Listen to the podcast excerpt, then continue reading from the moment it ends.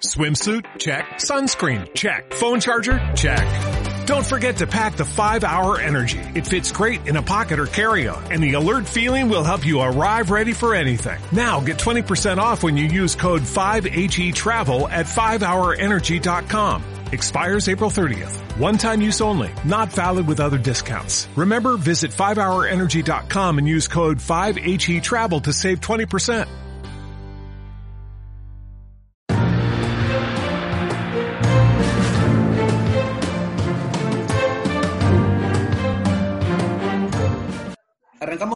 Segunda entrega de las conversaciones que tenemos con nuestros directores técnicos, con protagonistas en líneas generales de la Liga Pro Banco Pichincha. En esta oportunidad tengo el gusto de presentar a Eduardo Lara, colombiano, eh, que tiene una muy buena trayectoria eh, en el fútbol colombiano. Ha llegado al fútbol ecuatoriano hace algunos meses nada más, tratando seguramente también de, de hacer otro camino, de escribir también un libro importante, una página importante dentro de, lo que ha sido el libro de su carrera. Y la verdad, gustoso de tenerlo en este espacio de Liga Pro, profesor Eduardo Lara, y, conversar estos minutos acerca de, su carrera, seguramente un hombre lleno de anécdotas y con esta nueva oportunidad en el fútbol ecuatoriano. ¿Cómo lo está tratando Quito? ¿Cómo, cómo, cómo lo trata la hinchada del Nacional, que es uno de los clubes más populares de Ecuador?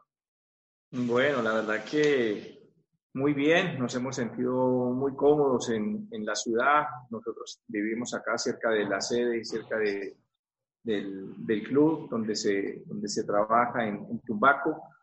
Y, y, la verdad que muy complacido, muy complacido de, de poder llegar a, a, una liga como la, la, liga ecuatoriana.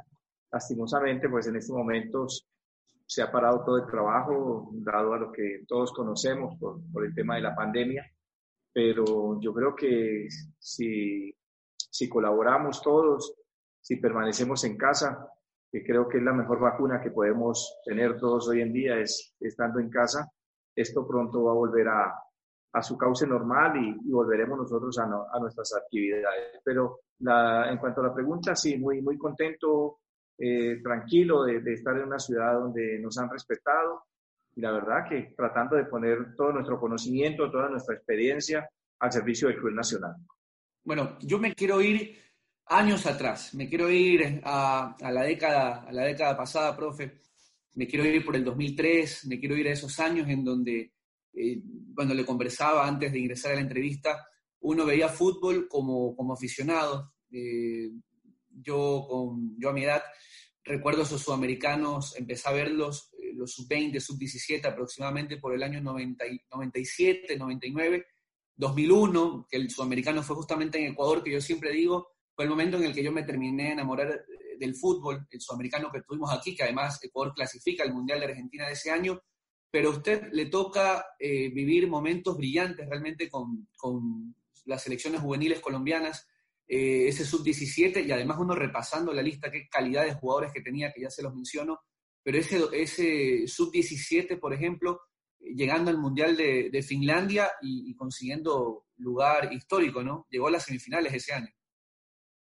Sí, la verdad que mmm, todo comienza en, en el 2002, cuando soy llamado por parte de la, de la federación. Yo venía trabajando en ese momento con, había trabajado con las selecciones Valle, había dirigido cinco selecciones Valle y en todas y cada una de esas selecciones fuimos campeones, eh, en dos fui subcampeón y de ahí soy llamado por el, por el Deportivo Cali, que tenía una ficha en la primera B para que los acompañara para dirigir y creo que sacamos un grupo de jugadores bien importantes ahí en, esa, en ese club donde llegamos a las finales del, del torneo cuando llegamos a las finales del torneo y eso me da a que la, la selección nacional de Colombia, sub-17, me llamen para, para trabajar con ellos. Así que empezamos a preparar este grupo, como tú lo dices muy bien, para el sudamericano que se realizó en, en, Bolivia, en Santa Cruz, donde clasificamos faltando una fecha para, para ir al, campeonato del mundo. Y de ahí damos ese paso a, a ir al, al, Mundial de Finlandia, donde perdimos el tercer lugar frente a la selección argentina en, en penales. Y bueno, eso nos fue abriendo las puertas para seguir en este proceso de, de selección. Uno ve nombres como Adrián Ramos, por ejemplo, que luego terminaría brillando en el fútbol colombiano, me acuerdo en el Hertha, eh, Borussia Dortmund también tuvo su oportunidad, últimamente creo que estuvo por España, eh, Freddy Guarín, que muy jovencito se fue a, Boca Juniors, después hizo también carrera en Europa, y, los nombres que, usted tuvo dentro de ese equipo, que no fue casualidad, llegó a, semifinales de un Mundial Sub-17 y que luego terminarían confirmando, pero más adelante vamos con el Sub-20. Eh, ¿cómo, ¿Cómo juntó tanto talento? ¿Cómo ¿Cómo hace un técnico de divisiones formativas para tener ese ojo? Y yo digo, al final de su carrera en este momento, profe, usted dice, viendo quiénes llegaron a ser todos estos jugadores, hizo un buen trabajo. O sea, usted mismo se lo reconoce diciendo, me cuelgo esa medalla porque esos jugadores que yo elegí, en los que yo confié, terminaron siendo muchos de ellos figuras en Europa. Bueno, sí, ayer justamente mm, hacíamos una nota para, para Colombia, una, una teleconferencia, y, hablábamos justamente de ese tema. Eh, se decía que casi un 97, un 98% de todos esos jugadores que se llamaron a selección, todos llegaron al fútbol élite. Es uno que nos están representando. Y esa, desde el inicio de esa camada, creo que eh, surgen estos, estos jugadores que hoy en día nos, nos han representado y estoy seguro que nos va a alcanzar para los tres mundiales. Nos alcanzó para el Mundial de Brasil, nos alcanzó para, para el Mundial de Rusia y ahora de esta última camada que fue justamente de ese sudamericano que nosotros eh, tuvimos acá en, en, Guayaquil, ese sub-17 que nos dio la clasificación, en, Quito, perdón, que nos dio la clasificación al Mundial de Corea, donde estaba James Rodríguez eh, y varios de estos jugadores que hoy en día están en esa selección, que después hacen parte de esa sub-20 del 2011 y ahí encontramos a un Duan Zapata, a un Santiago Arias, bueno, mm, a un David Ospina que también nos había acompañado en ese sudamericano del 2004.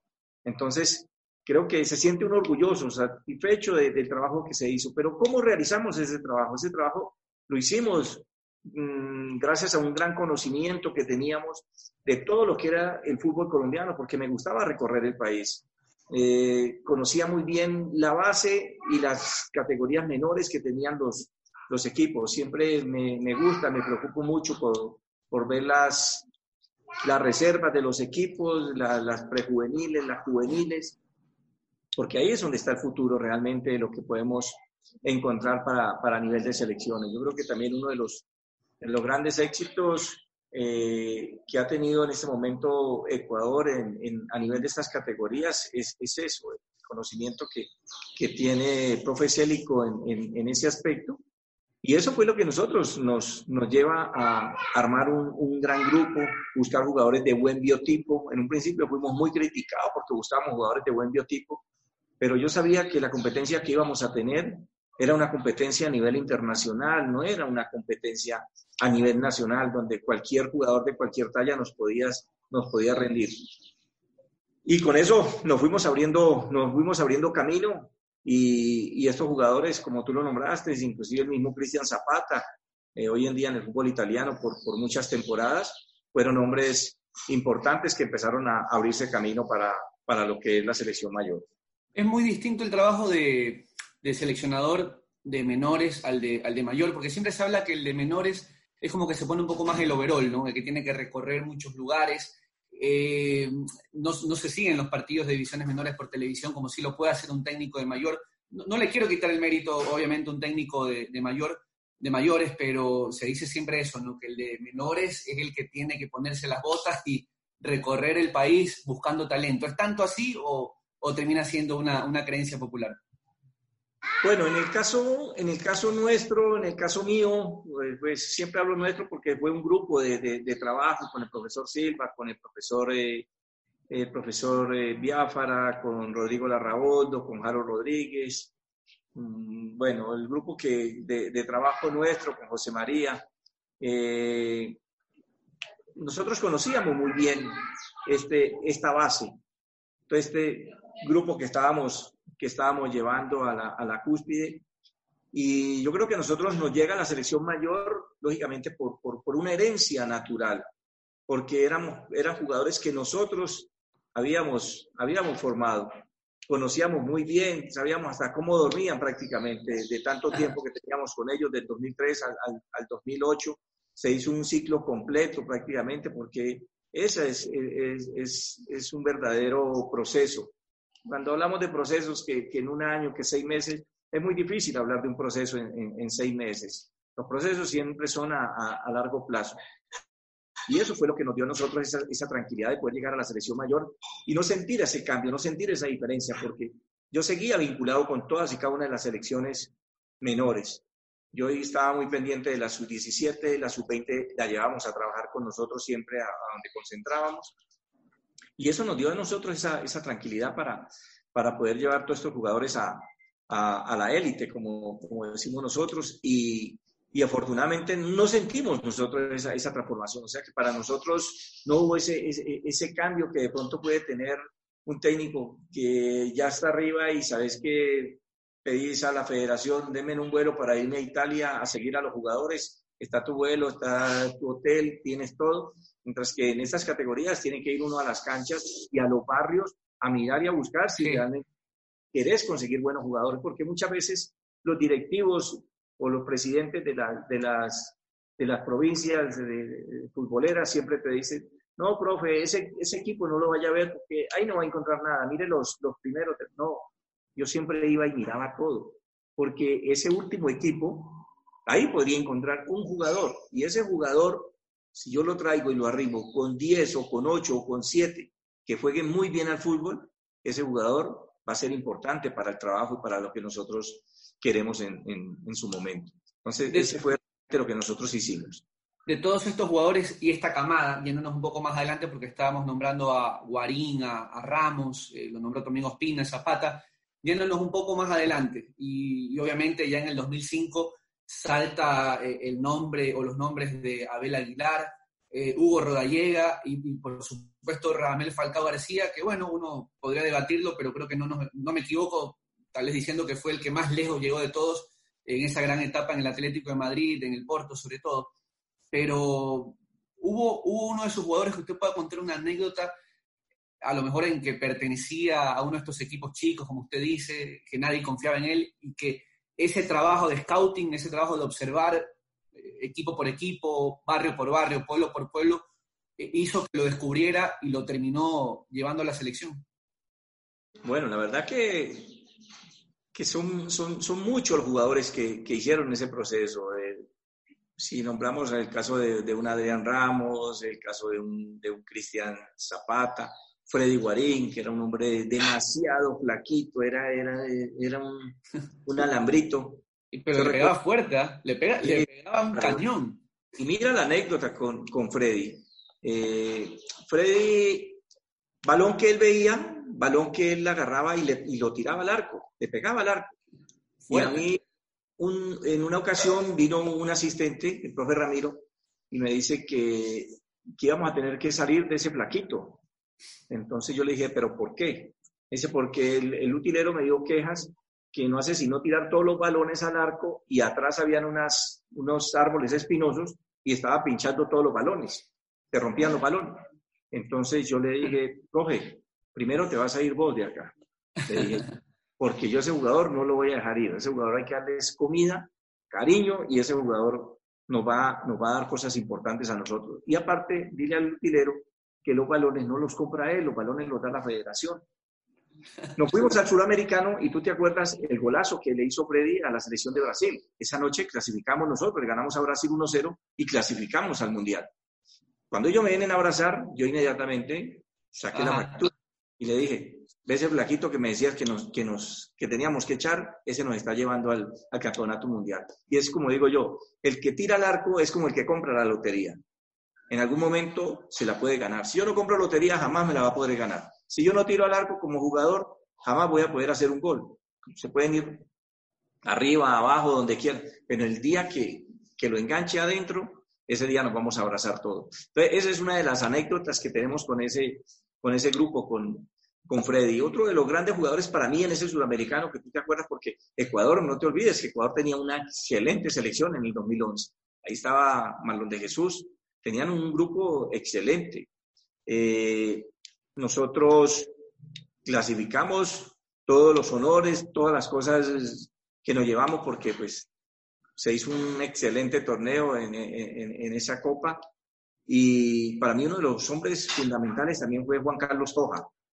No sé si te acuerdas ese partido con Chile, perdíamos 1-0, después perdíamos 2-0, lo ponemos 2-2, se nos van 3-2 encima otra vez, lo empatamos con Rodallega 3-3 y viene Toja y le marcamos el, el 4 a 3 y yo creo que ahí ese, ese triunfo a nosotros nos dio ese impulso y ya, ya no respetamos a, ningún, a ninguna Toja, Toja yo lo recuerdo en River, luego jugando aunque no le fue, no le fue muy bien en River, pero también fue una apuesta. Ahora, eh, ese torneo que usted dice de Ecuador, con que tenía Marlon de Jesús, Edson Montaño Corestenaucas, que, que apuntaba también altísimo, Jaramillo era, el portero, y bueno, tenía Fernando Aibor y algunos compañeros, eso fue en el 2011. En el 2005, cuando Colombia queda, queda campeón, no, no, no nos fue muy bien. Eh, en ese torneo, por Tenían una gran selección. Sí, en la del 2005, que a Ecuador le tocó, eh, no sé si a todos, no, no, recuerdo si Ecuador estaba en el grupo de, Colombia, pero nos tocó en el eje cafetero. Y en esa selección de Ecuador, eh, o no sé si todo el torneo realmente fue en el eje cafetero, ¿no? entre Manizales, Pereira, estuvieron por allí. Pero Ecuador le tocó. le tocó Pereira. Pereira Armenia, le tocó caer contra, bueno, perdió casi todos, y, pero tenía una selección que todos reconocíamos como un gran equipo. Tenía Antonio Valencia, tenía Cristian Novoa, a Pedro Quiñones, tenía Joffre Guerrón, que tres años después terminaría siendo figura de la Copa Libertadores de, Liga de Quito. Pero no nos fue bien por esas cosas del fútbol, de la vida, y en cambio uno recuerda que Colombia calladito, y digo esto porque, profe, de, a ver, me acuerdo la, la sensación que yo tenía por ese entonces, eh, parecía siempre favorito Brasil y Argentina, ¿no? Eran los dos. Uruguay me acuerdo que tenía Cebolla Rodríguez en ese tiempo, que era la promesa del fútbol uruguayo. Y Brasil, bueno, siempre es Brasil. Fernández en Chile. Matías Fernández en Chile, que ya venía haciendo cosas importantes en Colo Colo. Brasil siempre es Brasil. Y Argentina, que ya se anunciaba, había un jugador del Barcelona de España que hacía las divisiones formativas, que ya Peckerman lo había tenido en cuenta para la mayor, pero que todavía era una incógnita, ¿no? O sea, ya sabíamos de Messi, pero todavía no, no terminaba de ser Messi, era una, promesa. Y muchos fuimos a, ver Argentina de Messi y terminamos viendo a la Colombia de, de, Rodallega, ¿no? Rodallega, pero la rompió, yo digo, uno revisa hoy los videos de Rodallega en ese sudamericano y el tipo tiene goles de izquierda, de derecha, de penal, de cabeza, de tiro libre, o sea, realmente fuimos muchos a ver quién era Messi y terminamos viendo a Rodallega, profe. Tú sabes que, es muy cierto lo que, lo que acaba de, mencionar. En ese momento, ¿te acuerdas que era Barrientos el jugador que jugaba en, Argentina? Yo soy muy amigo de Hugo Tocali, gracias a Dios todavía conservamos esa, amistad. Eh, Barrientos era el, armador de esa selección argentina, pero ya Messi empezaba a, dar esas puntadas en, en, esas categorías, se le veía ya esa, esa calidad, ese, lo que iba, lo que iba a hacer. Tú sabes que a nosotros, ahora que hablas de anécdotas, nos pasó con, con Hugo. Hugo Rodallega es el goleador de ese torneo, le hizo goles a todas las selecciones. A todos. Todas, a todas las selecciones. A Brasil se le ganaba 1-0 en, en, Pereira, un estadio totalmente lleno. Argentina de igual manera en, en Manizales. Bueno, la final con, con, el último partido nosotros nos tocó con Venezuela, ya después de haber dejado en el camino a Brasil, Argentina ya íbamos tranquilos a jugar nuestra, nuestra, nuestra final para irnos al Mundial de, de Holanda. Y, resulta que nosotros, eh, cuando estamos haciendo nuestro trabajo, eh, Rodallega venía de un equipo muy chico. Él había estado con nosotros, nosotros lo tuvimos desde pequeño en el Club Boca Junior. El Quindío puede ser que estaba Rodallega. En, una escuela de formación y de ahí él pasa al Deportes Quindío. ¿Verdad? Sí, Deportes Quindío, recuerdo. Claro, yo había estado en el Deportes Quindío, yo, había, yo ascendí al Deportes Quindío desde la primera vez, lo llevé a la en el 2001 y, conocía muy bien la plaza, conocía muy bien la, la, ciudad, el entorno. Y Hugo se va a jugar a ese Deportes Quindío y es ahí donde él sale goleador del, fútbol colombiano, siendo muy joven. Entonces Hugo viene a la selección y como es lógico en todos y cada uno de, de todos estos países nuestros, cuando estos jugadores se llaman a la selección y no, no se la toman de la forma que la deben de, de, agarrar, siempre llegan un poquito levantados del, del piso. Ah. Pero este era un grupo que era, era sensacional, era un grupo que, que, nosotros traíamos desde el 2002, cuando empezamos a trabajar con ese, con ese grupo, y habían jugadores de mucho carácter, el caso de, nuestro capitán, de, Abel Aguilar, el caso de Cristian Zapata, Freddy Guarín, el mismo Marrugo, Toja, eran jugadores. Y, y, yo me recuerdo que un día termina una de las prácticas y ellos se me arriman. Me dicen, profe, queremos hablar contigo, viejo. Yo le dije, sí, dime. Entonces me dice uno, eh, si, si Hugo Rodallega no corre, con nosotros no va a jugar. Ese muchacho de acá no se va a quedar, profe. Nosotros mismos nos encargamos de sacarlo. Y entonces Hugo iba pasando en ese momento por la cancha. Y entonces yo lo llamé, Hugo. Entonces le dije, escuche lo que me están diciendo. Entonces se lo dijo el capitán. Le dijo, puede ser el goleador del fútbol colombiano, pero acá, como dice el profe, para comer pescado, acá nos tenemos que mojar las posaderas para poder comer pescado. Entonces él, él lo tomó, dijo que no, que sí, que él iba a correr, que él estaba corriendo. En la próxima convocatoria, igual, entonces yo ya no lo llamo.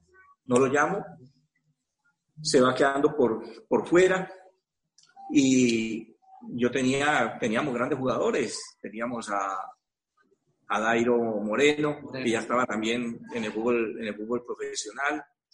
¿Y qué hicimos nosotros? Mm, nosotros soltamos ese grupo un 23 de diciembre, lo recogimos el 20, no, lo suelto el 23 en la tarde después de la última práctica, regresamos el 25 en la, en la mañana a la concentración a Manizales y yo les, les advertí a todos, el que no me llegue o el que me llegue lo cité a la clínica Manizales de entrada para hacerles evaluaciones médicas y la prueba de, de alcoholemia de todo. Eran jugadores de 20 años ya y usted sabe que ya a esa edad empiezan ellos a, a buscar la noche. Entonces, por lo tanto, no me llega Dairo Moreno, que era la figura, venía a jugar Copa Libertadores con el 11 y todo lo demás. Como no me llega Dairo Moreno, lo llamo y me contesta la hermana, me dice que no, que es que la mamá está enferma y que Dairo no puede llegar porque está cuidando a la mamá. Entonces yo le dije, dígale a Dairo que él no es médico, que deje a su mamá ahí con los médicos y que venga y se me presente, que le doy plazo hasta las 12 del mediodía para que me llegue. Como no me llegó a las 2 de la tarde, agarré el teléfono, llamé al presidente, le dije, presidente, que ha desconvocado Dairo y voy a traer a Hugo Rodallega. Yo no sé ese muchacho en qué se vino. Él vivía en Cali, en un pueblo que se llama El Carmelo. No sé en qué se vino. Yo nunca vi una persona llegar tan rápido de Cali a Manizales y ahí llegó y me dijo, profe, vengo por lo mío. Wow, y así, qué historia. Así fue. Llegó totalmente cambiado, llegó con los pies sobre la tierra a trabajar. Los jugadores inmediatamente se dieron cuenta. Y mira, mira lo que le dio a ese muchacho, esa oportunidad, ese sudamericano, de, de poderse ir a, a, a, jugar a México. De ahí salta al, al fútbol inglés y todavía está en, en, Europa, está jugando todavía en Europa. Entonces, es una de las grandes anécdotas. Ese muchacho estaba por fuera y le, y le cae la, la, selección de esa manera. Y lo mismo nos pasó con Dairo. Dairo lo dejo por fuera.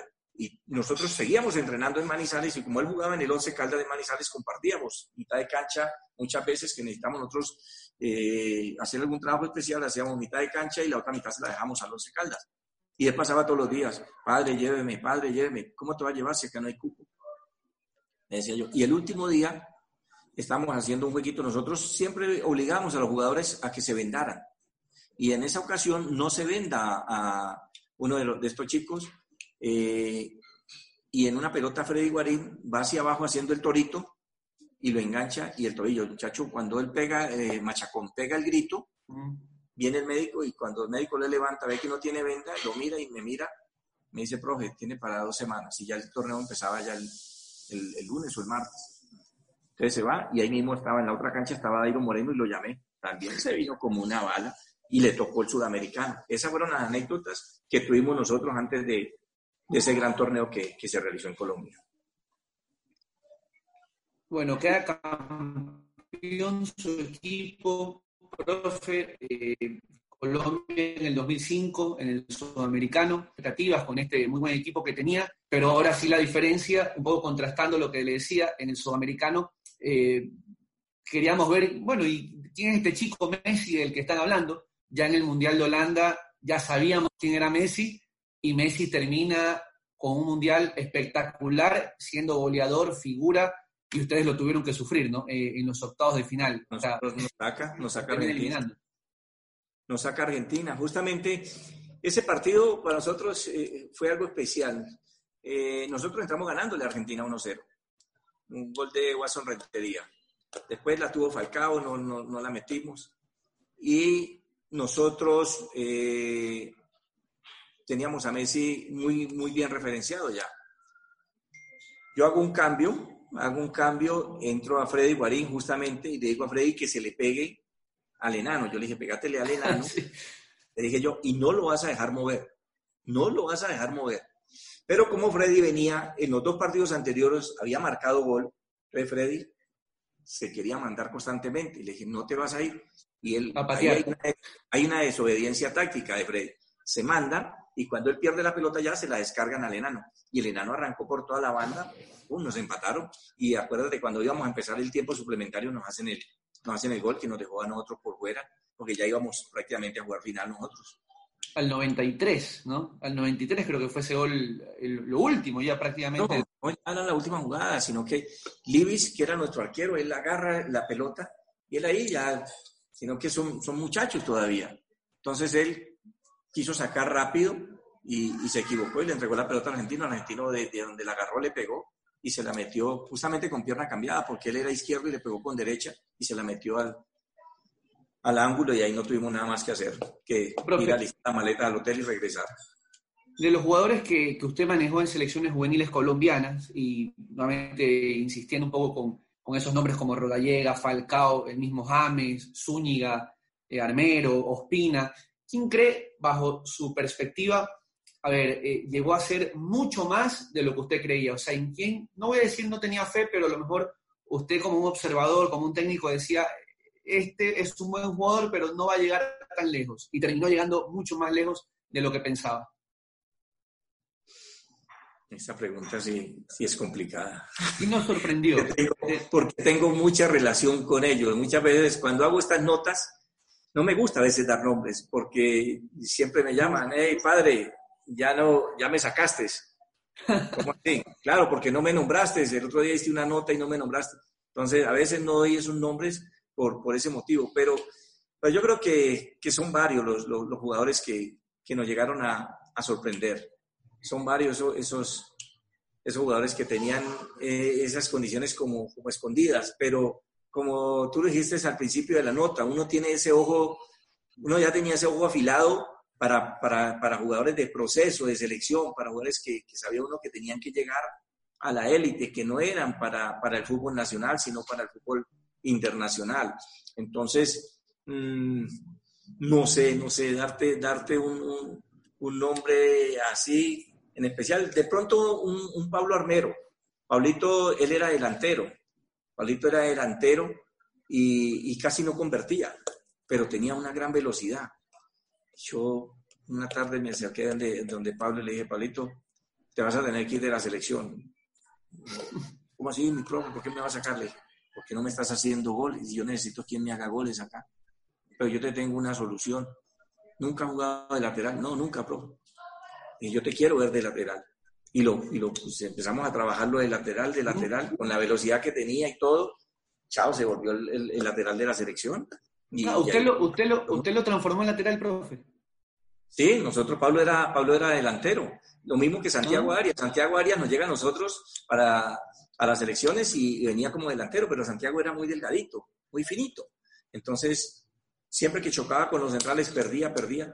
Y, entonces hicimos un lateral con Santiago. Armero, Armero terminó siendo luego gran lateral en Palmeiras, en el fútbol italiano, y bueno, Arias también en el fútbol holandés y ahora en el Atlético. En el Atlético de Madrid, correcto, sí. Eso, esos jugadores a nosotros realmente nos, nos transformaron demasiado. Del que esperaba mucho más fue de, de, Juan Carlos, de Toja. De Toja esperábamos muchísimo más. Lastimosamente se fue a River, no le, no le fue tan bien, se fue a Rusia. Bueno, ya se empezó a quedar en, en, en esos países. Hizo una, una, una buena carrera. Después viene el fútbol de los Estados Unidos que es lo que yo siempre he dicho, ah, para mí el fútbol de los Estados Unidos no es para un jugador de 20 años, ni para un jugador de 19, 18 años, porque a veces en Colombia salen jugadores para, para, para la MLS y a veces me llaman y me preguntan y yo le digo, no, yo no estoy de acuerdo. porque es que el fútbol de, de los Estados Unidos, tú vas con un muchacho de 18, 19 años y ese chico gana 3 a 0, lo aplauden. Pierden 3 a 0 o pierden 4 a 0, los aplauden igual. Entonces, pierden, pierden esa esencia de, de, de, de, lo que es ganar. O sea, ahí ya se acostumbran que, que da lo mismo, ganar, perder o empatar, porque el americano es así para, para, para su fútbol cambio, nosotros sabemos que acá, si, si perdés, la hinchada te está esperando, te está apretando, entonces siempre hay ese compromiso de, de, querer ganar y ellos ahí se vuelven muy conformistas y eso es lo que realmente no le podemos permitir al, al jugador de fútbol. Un poco para pasar al, al, otro capítulo, ya profe, en, esto, en este tiempo final de la entrevista, agradeciéndole por este, por este tiempo que nos ha dado Eduardo Lara. Eh, Falcao y James siempre fueron cracks, y no solo me refiero como personas, que no los conozco, pero se nota que son personas muy educadas, muy cultas, buenos, pero como futbolistas, o sea, desde las divisiones formativas, estos chicos, 12, 11 años, ya uno veía que podían ser lo que terminaron siendo. Sí, la verdad que, bueno, primero que, llega con nosotros es el Falcao, lógicamente. y yo Falcao lo traigo, nosotros lo íbamos a traer al Sudamericano Sub-17 que se realizó acá. Lastimosamente este chico se, se lesionó en un partido en, River con divisiones menores frente a Racing, tiene una, fractura de un dedo y no puede, no puede llegar a la selección.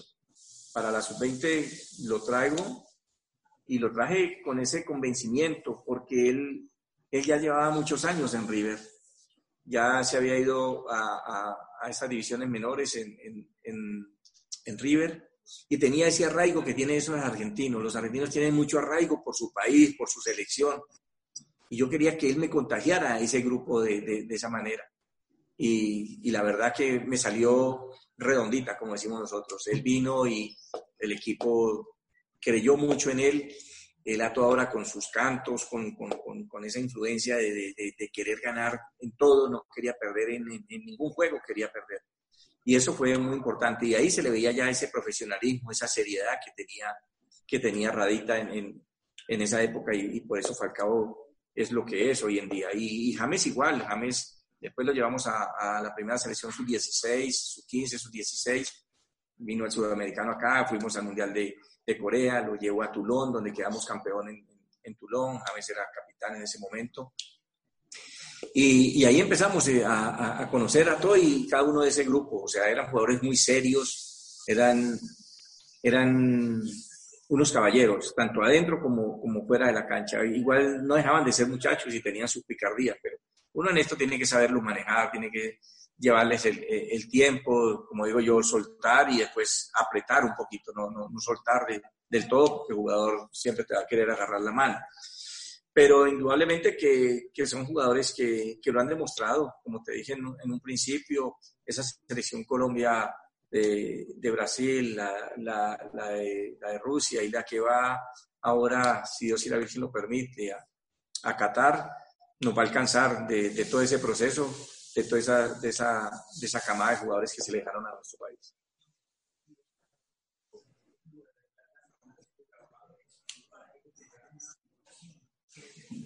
la oportunidad de dirigir Colombia y El Salvador ya como, como técnico eh, mayor eh, también América de Cali, otros clubes, y llega el Nacional. Eh, ¿Cómo, ¿Cómo, está su conocimiento ya hoy, eh, que estamos a abril, más allá de todo esto que hemos pasado lamentablemente por, por, el tema pandemia, pero siente que hoy está totalmente empapado del fútbol ecuatoriano? O sea, ya conoce el funcionamiento de Barcelona, de Melec, quiénes son los jugadores de Aucas. A esta altura podemos decir que ya está adaptado al fútbol ecuatoriano. Sí, totalmente, totalmente. O sea, nosotros hicimos un análisis eh, con el profe Silva, que es mi asistente, con Hernán, con, el profe Jaro, de todo lo que era el, fútbol ecuatoriano. Y, nosotros encontramos cosas muy parecidas a lo que nosotros vivimos en, nuestro proceso que, hicimos en Colombia. Porque no te olvides que los jugadores empiezan a salir después de que hacen realmente ese, proceso de, de esa selección sub-20 se fueron casi 10, 11 jugadores de esa selección, que, no, que eso no se había visto nunca en, nuestro país. Hasta el arquero se lo llevaron a Libis para Italia.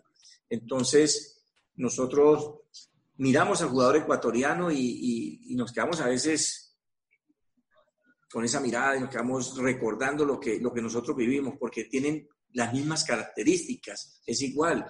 ¿Qué, qué pasaba en, en, Colombia en ese momento? Que los jugadores se iban y regresaban. ¿Por qué regresaban? Porque extrañaban la comida, porque extrañaban el ambiente. Y eso le está pasando al jugador ecuatoriano. Cuando el jugador ecuatoriano se dé cuenta acá, que realmente qué es lo que él tiene en sus pies y mejora esa parte acá de arriba, van a tener jugadores para exportar todo lo que quieran acá, porque hay grandísimos jugadores, tienen todas las condiciones, o sea, es muy parecido a, nuestro fútbol. Por eso nosotros nos sentimos cómodos, nos sentimos contentos de lo que estamos viviendo acá. Lógicamente que todos los procesos llevan una adaptabilidad. A veces los directivos se esperan, a veces la hinchada no aguanta y se cortan esos procesos, pero de llegar a, esperarlo, de poder llegarlo a, continuar con, con ello, yo creo que se van a hacer cosas importantes porque acá realmente hay, hay jugadores con mucha calidad y que sé que tan pronto se den cuenta que, que ir al fútbol del exterior y poderse acentuar y, quedarse ahí va a ser algo muy bueno para, para el trabajo de las selecciones nacionales del Ecuador. ¿Sabe cuántas veces a nosotros como ecuatorianos, como periodistas, nos toca escuchar que, que los técnicos extranjeros eh, distintas nacionalidades, ¿no? Eh, vengan y generalmente el discurso es el mismo o el concepto es el mismo, profe. Eh, hablan de un tema de mentalidad del jugador ecuatoriano, ¿no? de, la potencia física que existe aquí, de los atributos técnicos, pero siempre apuntan al tema de la mentalidad. O sea, parece que realmente es algo que los que vienen de afuera lo notan y que aquí no se ha podido todavía erradicar, ¿no? Probablemente se ha mejorado porque en comparación el fútbol ecuatoriano de lo que era hace 20 años en donde teníamos uno o dos jugadores afuera, bueno, hoy exportamos mucho más. El tema del fútbol, cómo está también la globalización, lo, permite y ayuda, pero siempre los técnicos extranjeros o muchas veces terminan apuntando a que la mentalidad y el discurso termina siendo el día que los jugadores ecuatorianos se dé cuenta de lo que es, lo que tiene y lo que puede explotar, seguramente va, vamos a llegar más lejos. Se lo repite mucho, y usted es uno, uno de ellos también ahora. Sí, totalmente, totalmente de acuerdo con lo que, con lo que tú acabas de, mencionar. Sí, y los otros técnicos que, que, lo hayan manifestado, yo creo que, que no, hay, no hay equivocación. Es, es, indudablemente, son grandes jugadores, tienen unas características, tienen una velocidad, tienen una gambeta fuertes, pero lastimosamente a veces se caen muy fácil. A mí me pasó en, cuando fuimos a dirigir las selecciones de, El Salvador, eh, cuando tengo la oportunidad de dirigir selección mayores, nosotros íbamos a enfrentar a México y se vienen seis, cinco, seis jugadores. Me dicen, no, profe, ni para qué, nosotros con México nunca, nunca podemos. México siempre a nosotros nos... Sí, pero no podemos ir con esa, con esa mentalidad. O sea, eh, en esa parte el, jugador salvadoreño es, es, es, débil. Entonces, a ellos, antes de trabajar en la parte, la parte física y, todo lo que quiera, la parte futbolística, la parte táctica, teníamos que trabajarle mucho de arriba.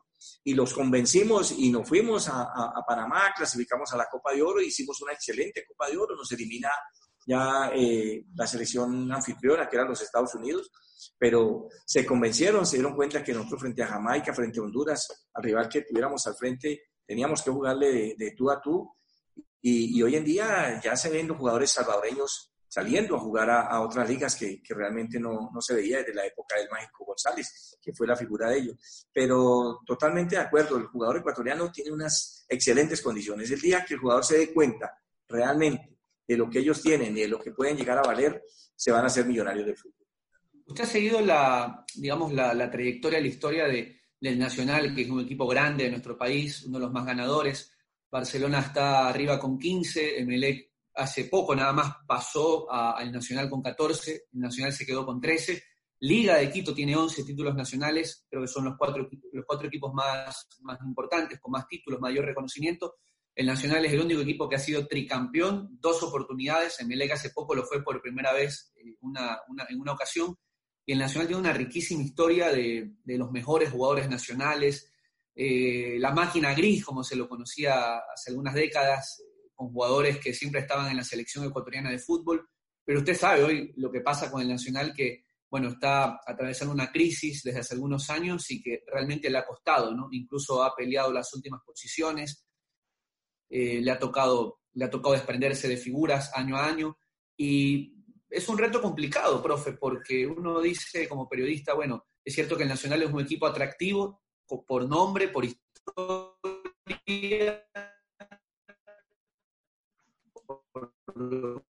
le acabo de decir, es un hombre que tiene mucha confianza, piensa que de todas maneras el Nacional, con, la plantilla que maneja actualmente, se puede hacer un gran trabajo y, pelear los primeros lugares, o es momento de, pensar y analizar eh, hasta dónde se puede llegar. O sea, ¿qué es lo que se puede hacer con esta plantilla?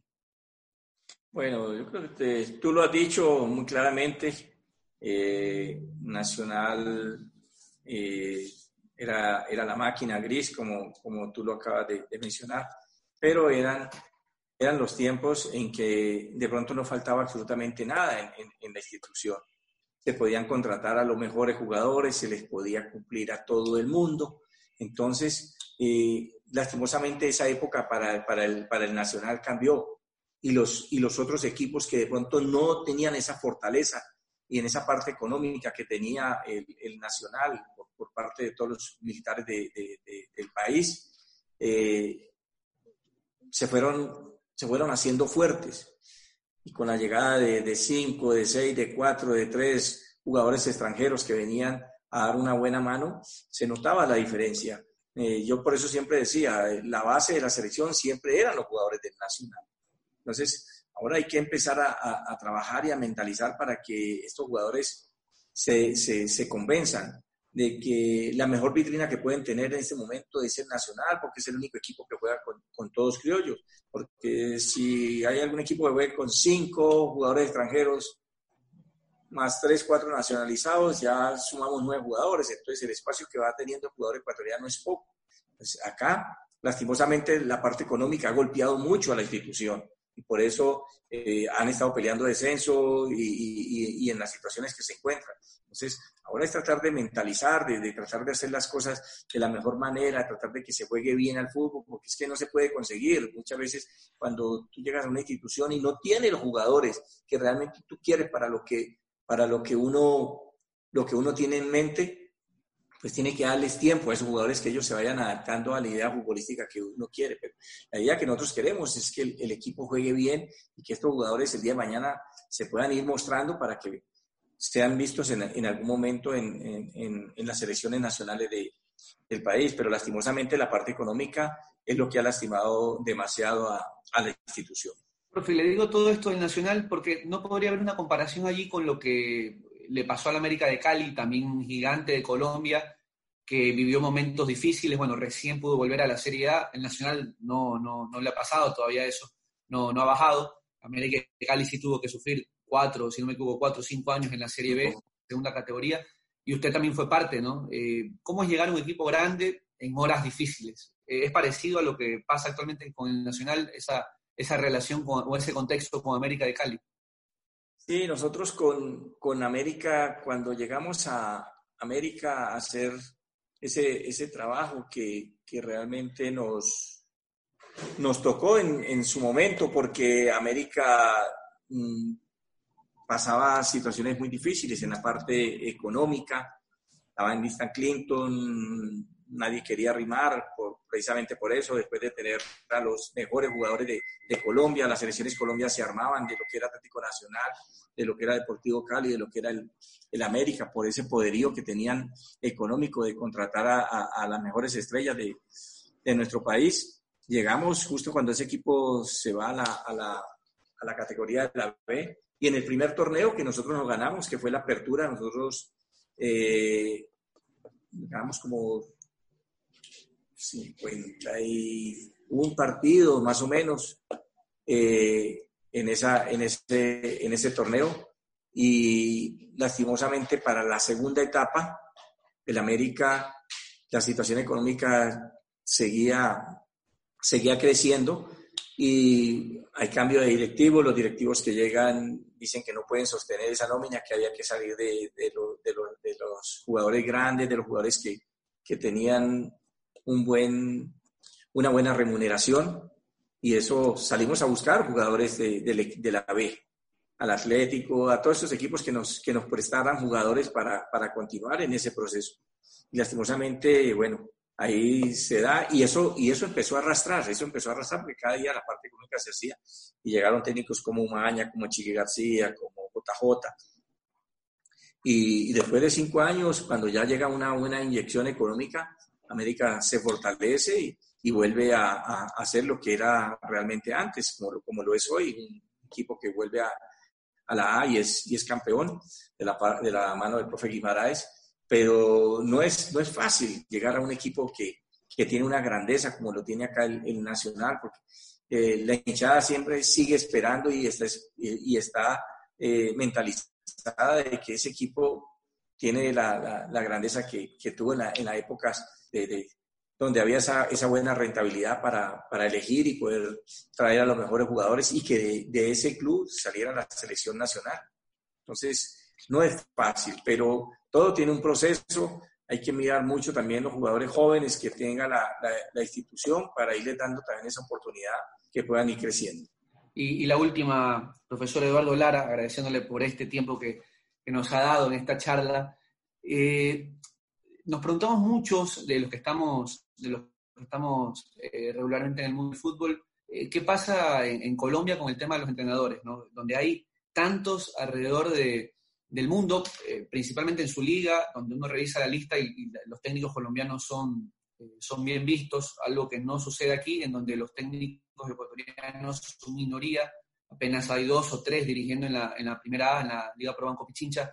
Eh, ¿Por qué en la selección mayor en los últimos años no se le dio más oportunidades al técnico colombiano? Porque parece un poco irónico, ¿no? Que hasta, hasta, hace poco estuvo Bolillo aquí en Ecuador, bueno, en Chile está Reinaldo Rueda, Hace poco en Paraguay también estuvo eh, Juan Carlos Osorio, que también dirigió México, que también estuvo por Sao Paulo, al igual que Rueda en el Flamengo. Es decir, usted ahora en esta, usted también estuvo por, por El Salvador, Pinto con ese gran mundial en Costa Rica, no pudo llegar con Honduras a Rusia, pero es un técnico que también tiene su fama en Centroamérica. No sé si se me escapa alguien por ahí, bueno, lo que hizo Pacho en su momento. Ah, Luis Fernando Suárez eh, clasificando Honduras al, a Brasil 2014 y también con, con, reconocimiento en el fútbol del exterior y como le decía Pacho también en su momento dirigiendo Costa Rica, eh, creo que Trinidad y Tobago, Perú, Ecuador. Eh, ¿por, qué, hoy eh, Colombia se decide por los técnicos extranjeros? Porque, y ojo, no, es nada en contra de ellos, simplemente es una curiosidad. Peckerman hizo un muy buen trabajo llevando a Colombia dos mundiales y bueno, ahora está Carlos Queiroz que también tiene su currículum, pero ¿por qué justamente Colombia con todos estos casos de técnicos por fuera hoy no, no tiene dentro de su propio eh, de su propia selección técnico colombiano. ¿Tiene que ver con regionalismo? ¿Tiene que ver con alguna situación externa al fútbol, profe? Bueno, a ver, esa es, una muy buena pregunta. Eh, la verdad que tenemos... El técnico colombiano es un técnico que, que se preocupa, es un técnico que le gusta estudiar, que le gusta capacitarse. Y no es, o sea, en el caso nuestro, nosotros nos tocó por parte de la federación, porque venían todos los cursos en Alemania, en España, en Paraguay, Mm, donde teníamos que ir, nosotros siempre estábamos presentes. Pero por lo general, uno como técnico siempre saca de su bolsillo y se va a capacitar. Uno se va a España, se va a Argentina, se va a Brasil, al lugar donde quieras ir a, mirar, a, hacer tus pasantías, a, capacitarte.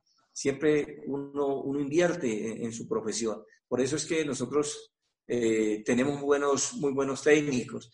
Y, lastimosamente, y bueno, lo de las elecciones pasa precisamente por esa última palabra que, que tú lo dijiste muy claramente, eh, con el tema del regionalismo. Cuando eh, estaba el profe Pacho, el profe Bolillo, entonces que porque eran de Medellín, cuando estuvo el profe eh, Reinaldo, que porque era del Valle, después cuando estuvo Eduardo Lara, que porque también seguía la rosca en el Valle, ya después cuando el profe Pinto, que porque era la rosca de Santanderiana, cuando estuvo el profe Chiqui, que eran solamente los jugadores de Bogotá y todo lo demás. Eh, eso llevó en, en algún momento a, a, que la selección llegara a un hombre como el profesor Peckerman, encontrara un grupo de jugadores, como lo dijo el, el, profe Pacho, como lo dijo Borillo, porque Borillo era el técnico de esa selección, lastimosamente tuvo un, un, un, un percance y, y, no pudo continuar con ese trabajo. Pero ese trabajo estaba listo para cualquier técnico colombiano. La selección estaba lista, la selección había que llegar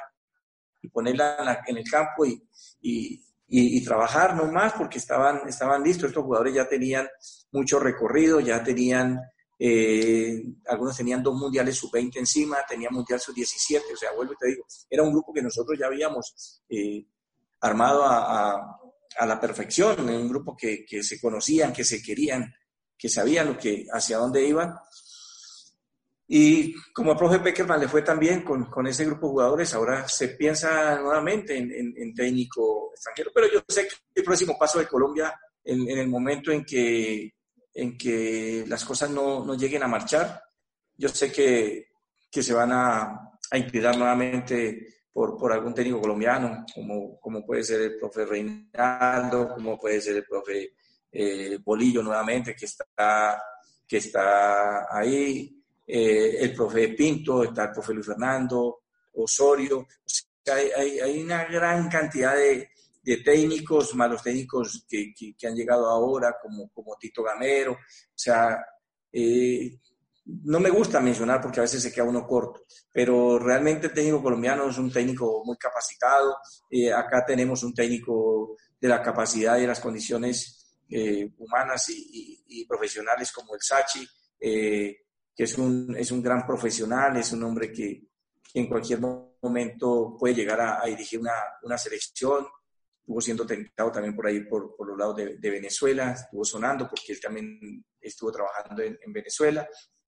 O sea, eh, el Cheche fue asistente de, de, del profe Pinto en, en su momento en, selección. O sea, creo que, que hay una, una, gran camada de, técnicos y yo sé que el, que el próximo técnico de, de, selección nacional va a ser colombiano. Veremos qué sucede, eh, profe. Muchísimas gracias por este tiempo. La verdad que, que lo hemos disfrutado. Eh, tengo la oportunidad eh, de conocerlo por esta vía. mire usted, la tecnología lo permite y poder conversar con usted. Un gusto, todo el éxito del mundo en su estadía en Ecuador, su experiencia en el Nacional. Ojalá que, le vaya bien. Como le decía, el Nacional es un equipo grande de nuestro torneo de nuestro país y tiene una numerosa hinchada que, si bien es, cierta, si bien es cierto, tal vez eh, no, no, está tan contenta por lo que ha sucedido en los últimos años, pero vaya que es una hinchada que durante todas las temporadas es fiel al equipo, está pendiente, quiere mucho la institución y bueno, deseando que le vaya muy bien, profe. Bueno, Andrés, muchas gracias por esta oportunidad, gracias a la Liga Pro. Un saludo muy especial a toda la hinchada, a toda la gente del Club Nacional esperar y pedirle a todos y cada uno de los ecuatorianos que, que estemos en casa, que, que, nos ordenemos un poquito, que, que no, no, salgamos, colaboremos con, con, las entidades gubernamentales, que lo único que nos piden es que podamos estar el mayor tiempo posible en, en nuestra casa para que esta pandemia pueda pasar rápidamente. Un abrazo y una feliz tarde para todos. Un abrazo, profe. Este ha sido Eduardo Lara, técnico colombiano del Nacional aquí en este espacio de Liga Pro. Un abrazo para todos.